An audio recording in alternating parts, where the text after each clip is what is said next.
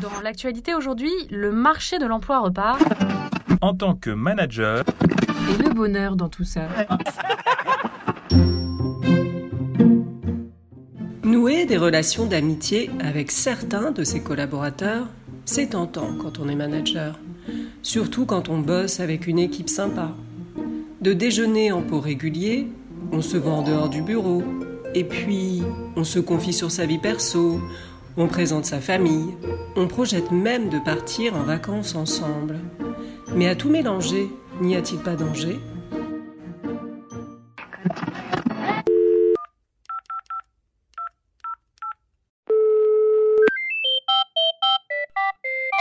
Service après-vente du manager, bonjour Oui, bonjour, je vous appelle parce que je suis manager. Alors, j'ai plein de gens sympas dans mon équipe avec qui je pourrais devenir ami, mais bah, je me demande s'il est sain pour un manager d'être ami avec ses collaborateurs. Vous pouvez m'aider? Alors un instant s'il vous plaît, ne quittez pas. Bonjour, je m'appelle Thierry Chavel, je suis coach de dirigeants et je forme des coachs depuis 20 ans à l'Université de Paris 2. Alors je vais essayer de répondre à votre question.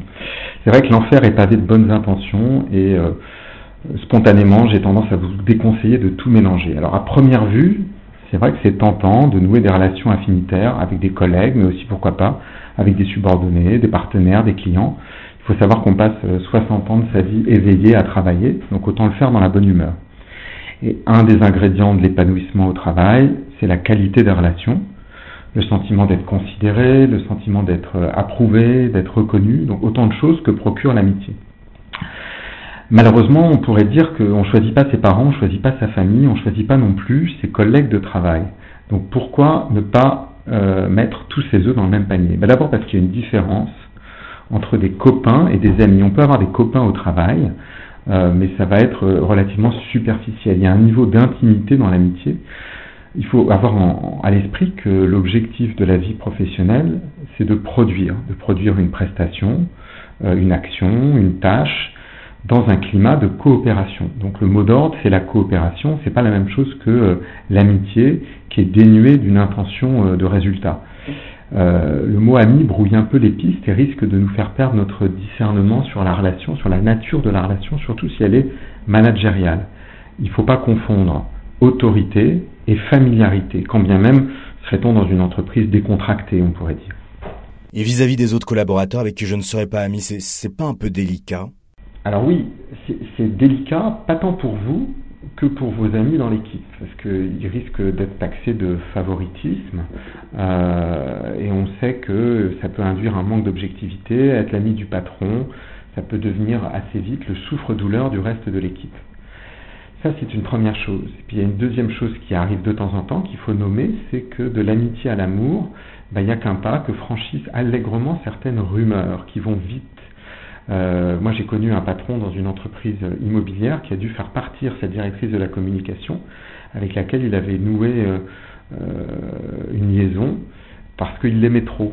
Et il s'est dit, je ne peux pas te garder dans l'entreprise en ayant cette relation amoureuse par ailleurs. Donc, l'amitié, c'est pas toujours l'amour, mais c'est vrai que en perdant un collaborateur, on risque de perdre aussi un ami, voire un amant.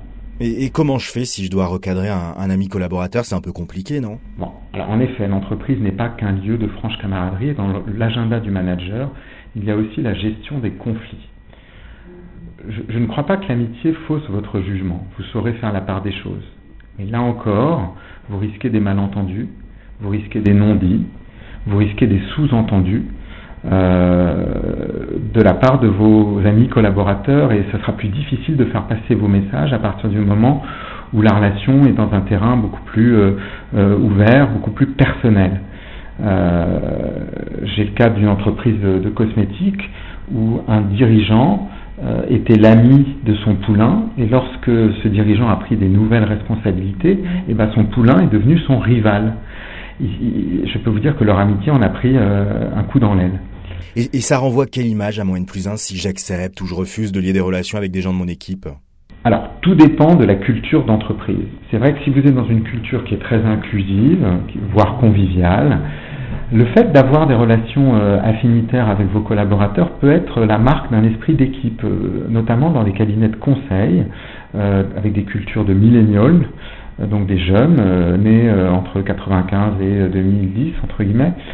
On va trouver que c'est positif pour un manager qui soit populaire auprès de son équipe, ça va être un critère d'évaluation de sa performance. En revanche, si vous êtes dans une culture beaucoup plus pyramidale, voire administrative, le fait d'avoir des amis parmi vos collaborateurs, ça va être la marque d'un fonctionnement plutôt clanique, voire un peu mafieux. Et on vous le reprochera en disant ah bah, il ne s'entoure que d'amis, il refuse la contradiction.